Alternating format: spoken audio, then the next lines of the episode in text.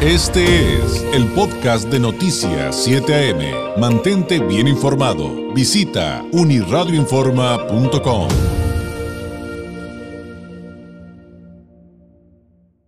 Llegó el momento de leer entre líneas, como usted acaba de escuchar, con el politólogo Francisco Ruiz, además doctorando en Derecho Electoral, integrante del Instituto Nacional de Administración Pública, autor de la columna Leer entre líneas, justamente, que también usted puede consultar, leer en uniradioinforma.com. Usted encuentra a Francisco Ruiz en redes sociales como FRuizMX. Francisco, ¿cómo estás? Muy buenos días. Muy buenos días, David. Eh, pues muy contento de saludarte como cada martes y listo para eh, pues leer entre líneas. Oye, qué, qué titulazo el de esta semana. Ahora sí que te, voy a presumir que dije, ya sé por dónde va. Ahora sí, y sí, la leí con mucho gusto. Eh, y pues eh, eh, empezamos, platícanos de qué viene, de qué viene tu entrega de esta semana titulada El Amo de México. Pues muchas gracias nuevamente por el espacio, por la confianza a Uniradio. Eh, pues mira, eh, esta semana eh, hay temas muy importantes. por supuesto, está la cumbre de las Américas. sin embargo, decidí esperar hasta el próximo martes con el propósito, pues, de tener un panorama completo, de tener la visión de, pues, todos los principales puntos que se hayan desarrollado en esta cumbre.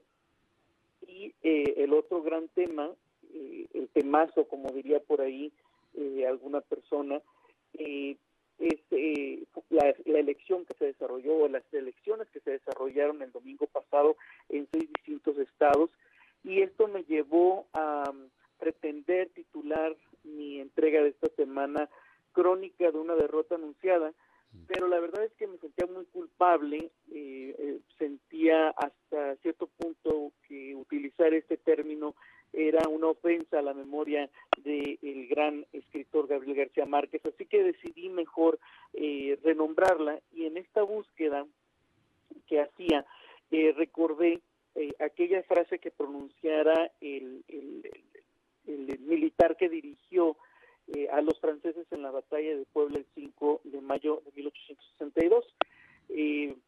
la primaria recordaremos todo el mundo la, el famoso eh, y peculiar nombre de el conde de. Y bueno, él eh, de una manera adelantada, de una manera bastante soberbia, antes de que concluyera propiamente la batalla, ya estaba diciendo, yo, yo ya soy el amo de México.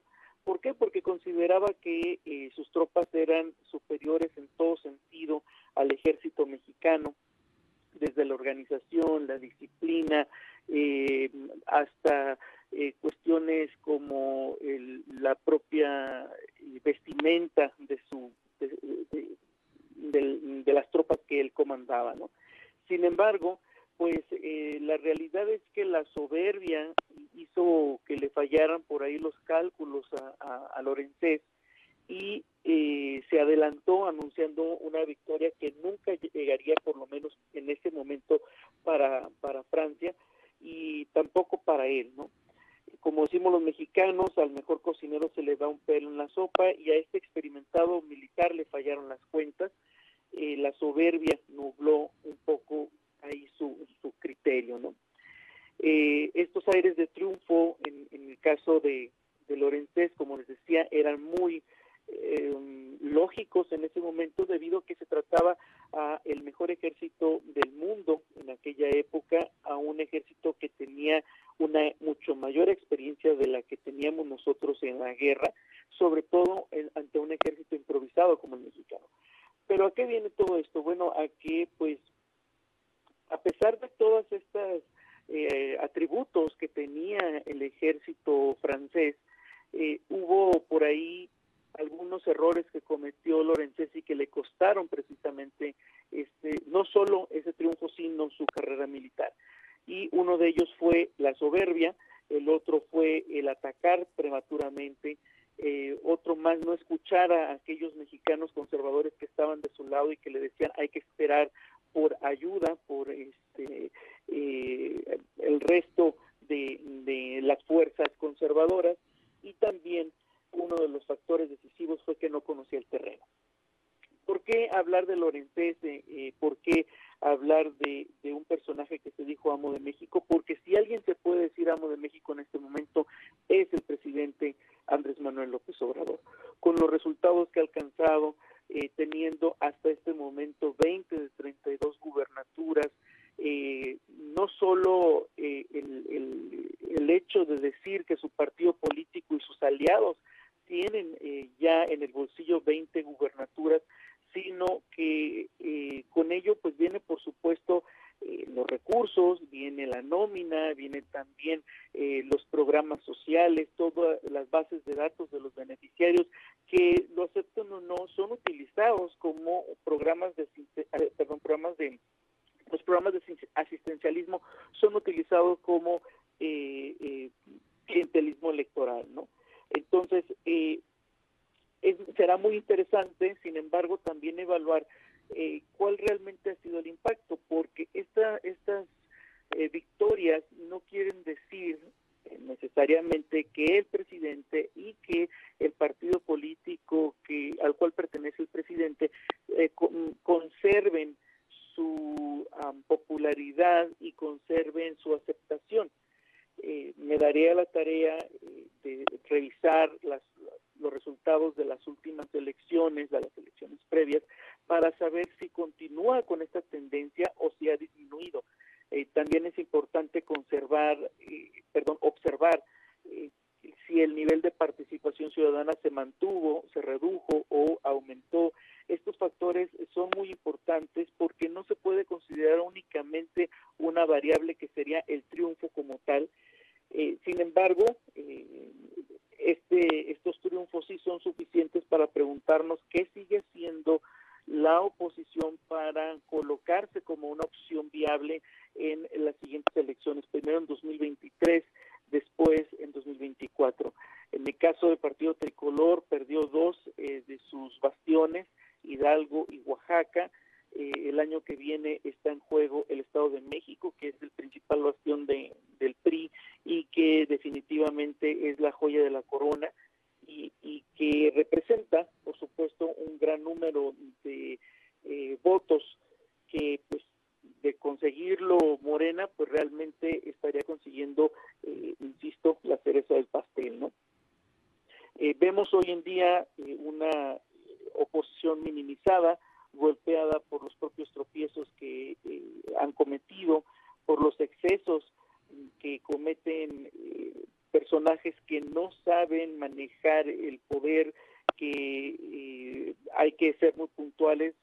La oposición podemos observarla desde dos perspectivas. Una, la institución política, el partido político, y otra, los políticos que ejercen estas ideologías y en el caso de los políticos son quienes y podemos identificar con los tropiezos, con los excesos y minimizado esta oposición, ¿no?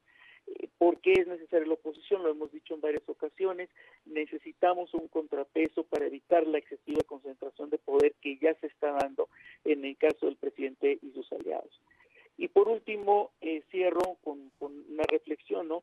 a diferencia de el conde de Lorenzés, eh, a pesar de que Andrés Manuel también es necio y también es soberbio, él sí conoce los terrenos electorales que está pisando y él sí puede decirse que por lo menos hoy es el amo de México. Y, ¿qué te puedo decir? Ya tendremos oportunidad, de, Francisco, de ahondar en este tema de lo que hay en la oposición, porque también desglosarles creo que sería sumamente apasionante.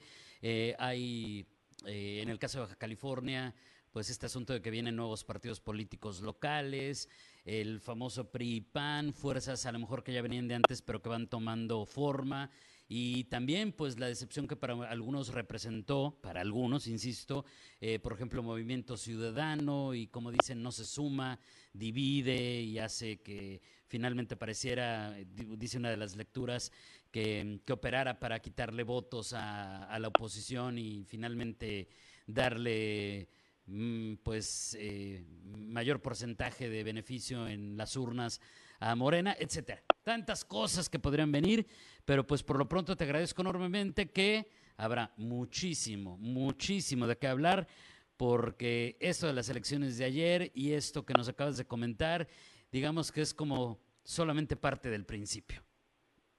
Sin duda alguna, David, eh, en política siempre hay mucho de qué hablar, pero lo más importante es que reflexionemos para poder participar de una manera eh, informada, a conciencia y con gran responsabilidad. Muchas gracias a ti por la oportunidad. Totalmente de acuerdo. Gracias, Francisco. Un abrazo y nos escuchamos la próxima semana. Así será. Este fue el podcast de Noticias 7am. Mantente bien informado. Visita unirradioinforma.com.